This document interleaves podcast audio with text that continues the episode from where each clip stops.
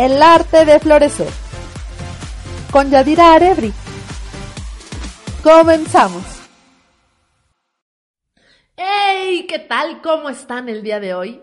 Muchísimas gracias por estar escuchando este capítulo número 5 de El arte de florecer. Yo soy Yadira Arebri y me encanta estar contigo en este nuevo episodio en el que te voy a contar sobre un tema que a mí me encanta, me gusta mucho y que me parece imprescindible para nuestra vida, nuestra felicidad y nuestro bienestar. Y es el tema de cómo tener relaciones positivas con los demás. Lo primero que tengo que decirte es que una relación positiva es el equivalente a una relación sana, a una relación de calidad, de buena calidad. Y te voy a contar qué necesitamos para construir este tipo de relaciones. Mantener una relación sana con personas a las que se ama, como la familia, los buenos amigos o la pareja, hacen que nuestro nivel de felicidad se incremente. Pero para ello, lo primerito es que seamos muy conscientes de que la calidad de nuestras relaciones cercanas realmente contribuyen a nuestro nivel de bienestar y de felicidad. Y no lo digo solo yo, ¿eh? En verdad hay muchos estudios científicos que avalan esto que yo te estoy diciendo. A veces se pueden tener muchos placeres, como la comida o diversión. Incluso se puede tener mucho dinero o grandes cualidades como ser humano. Podemos incluso estar llenos de éxito profesional, pero si no tenemos con quién compartir todo esto, el nivel de satisfacción, de felicidad y de bienestar disminuyen. Y todo ello ha sido comprobado científicamente por la Universidad de Harvard. Fíjense que existe un estudio que la Universidad de Harvard realizó durante 75 años, tal como lo oyen, 75 años, y demostró que aquellas personas que tenían buenas relaciones familiares, y amistosas, aunque fueran poquitas, tenían una vida mucho más satisfactoria, mucho más feliz que quienes sacrificaban sus relaciones personales por mantener un extraordinario puesto de trabajo, por tener más ingresos o quienes mantenían relaciones duraderas sumamente conflictivas. El primer grupo de personas del cual te estoy platicando, pues llegaron a su vejez acompañados y experimentando un nivel de plenitud y de bienestar muy altos. Tenían un muy buen nivel de salud física y emocional, mientras que el segundo grupo vivían generalmente solos y en muy malas condiciones. Este estudio comprobó, entre otras cosas, que las relaciones personales impactan significativamente en la salud y en la vida de las personas ya que las buenas relaciones estables mejoran varias capacidades cognitivas del ser humano, como por ejemplo la memoria. Compartir momentos con personas cercanas, pues también hace que nuestro cuerpo libere endorfinas y dopamina, entre otras sustancias. Estos neurotransmisores funcionan como reguladores de nuestro estado de ánimo y esto hace que se incrementen nuestras emociones positivas y que se genere, por lo tanto, un alto nivel de bienestar. Así que, pues realmente reunirnos con las personas que amamos, convivir con ellos, es otra de las vías que podemos tener para ser felices en nuestra vida.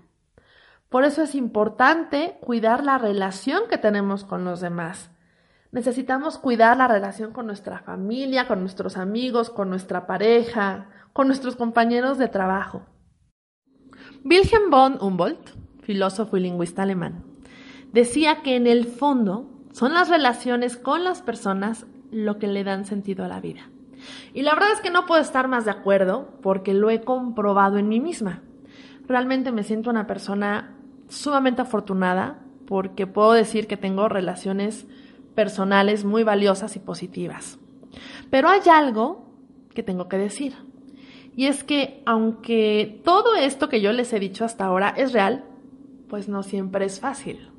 Los seres humanos somos muy complejos y a veces muy complicados, porque así nos gusta. y porque además es lo que aprendemos. Por lo que mantener relaciones sanas pues se convierte en un reto. Sin embargo, cuando se suman voluntades, es posible que se logren. Yo creo que la voluntad es vital para tener relaciones positivas. El deseo de tenerlas, el querer tenerlas, no es suficiente, porque yo puedo desear y querer tener una relación sana, una relación positiva, bonita, enriquecedora, pero resulta que no hago nada para que esto suceda, no pongo de mi parte y dejo todo en manos del otro. Y pues no, así no se puede. No se puede, porque desde la propia definición de relación, es prácticamente imposible. ¿Por qué? Porque una relación es una conexión, es una unión, una correspondencia que existe entre dos o más cosas, o personas en este caso. Y justamente por eso, como lo comenté en el episodio anterior, debemos cuidar nuestra relación con nosotros mismos, primero que nada. ¿Pero por qué? Porque las relaciones sociales que establecemos son un reflejo de la relación que tenemos con nosotros mismos. Y es una realidad que a la mayoría de las personas les cuesta trabajo aceptar. Así que el primer paso para tener una relación positiva con los demás es cuidar de mí mismo y por lo tanto responsabilizarme de mí mismo, de lo que siento, de lo que pienso y de lo que hago. Tratar de no aventar culpas al aire o a través de flechas directas a las demás personas. La autorresponsabilidad y el autoconocimiento son esenciales para esto. Martin Seligman y Mihaly Csikszentmihalyi, a través de la psicología positiva, nos dicen que potenciar nuestras fortalezas y nuestras virtudes humanas contribuyen justamente a construir relaciones personales mucho más enriquecedoras. El segundo punto para crear relaciones positivas sanas es crear vínculos. Achis. ¿Y esto cómo se hace? Porque realmente lo hacemos todo el tiempo, pero no de forma consciente. Y en realidad esto lo llevamos a cabo a través del apego. Y me van a decir, ¿qué qué? Pero ya dirá, tú estás loca si estamos en la era del desapego, de soltar, de dejar ir. Pues sí, pero no todo el apego es malo. Yo también me sorprendí muchísimo cuando aprendí estas cosas y me hacía como cortocircuito en el cerebro. en realidad existe un apego que es emocionalmente sano y es el que debemos cuidar y el que debemos promover y generar, porque el apego equivale a vínculo, a apreciar a alguien o apreciar algo. Y desde esta perspectiva real, podemos darnos cuenta de que el apego en sí mismo no es algo negativo. Se vuelve nocivo cuando nosotros lo llevamos al extremo y lo convertimos en dependencia. Entonces, lo que yo necesito para tener una relación positiva es establecer un vínculo de afecto, de cariño, que sea recíproco y de enriquecimiento mutuo con el otro, pero que no sea dependiente. Sé perfecto que esto no es fácil. Yo durante muchos años fui una persona muy dependiente, con un apego muy ansioso y nocivo, tanto para mí como para mi relación de pareja. Y sé también que cambiar no es cosa fácil ni es un camino corto. Hoy en día trato de establecer relaciones de todo tipo con vínculos que sean mucho más sanos. Y a pesar de que ya han pasado algunos años y que ahora estoy soltera, sigo trabajando con este tema. ¿Por qué? Porque soy consciente de que el apego no solo se da en una relación de pareja, sino en todas las relaciones que nosotros establecemos en nuestra vida. Y que la dependencia también puede suscitarse en otro tipo de relaciones, como la amistad o incluso entre la familia. Así que trato de trabajar sobre este tema porque quiero y bueno, porque me gusta y porque noto cambios positivos en mi forma de relacionarme con los demás y en cómo me siento conmigo misma. El tercer punto para tener relaciones sanas son, o es más bien, la generación de emociones positivas más valores positivos. Y esto se resume prácticamente en habilidades sociales, hoy en día también llamadas competencias sociales, tales como la empatía, la tolerancia, la asertividad, la escucha activa y el respeto. Y es que muchas veces pasa que pedimos o exigimos algo que no damos. Y es algo muy común. Y repito, no me refiero solo al tema pareja, porque curiosamente, cuando hablamos de relaciones, inmediatamente nuestra mente vuela a pensar en una relación de pareja. Y en realidad lo que yo les estoy platicando aplica para todo tipo de relación, porque todas las relaciones necesitan cuidarse. Y a veces damos por dadas muchas cosas. Pensamos que como son relaciones de confianza, siempre van a estar ahí, pase lo que pase. Y no. Lo cierto es que hay que cuidar nuestras relaciones con los demás porque a veces la incondicionalidad también se rompe, aunque parezca paradójico. Finalmente, no se trata de buscar relaciones personales perfectas, sino de aprender a relacionarnos sanamente con los demás. Se trata de aprender a convivir de manera adecuada. Les voy a contar una fábula muy breve. Posiblemente algunos de ustedes la conozcan. Durante la edad de hielo, muchos animales murieron a causa del frío.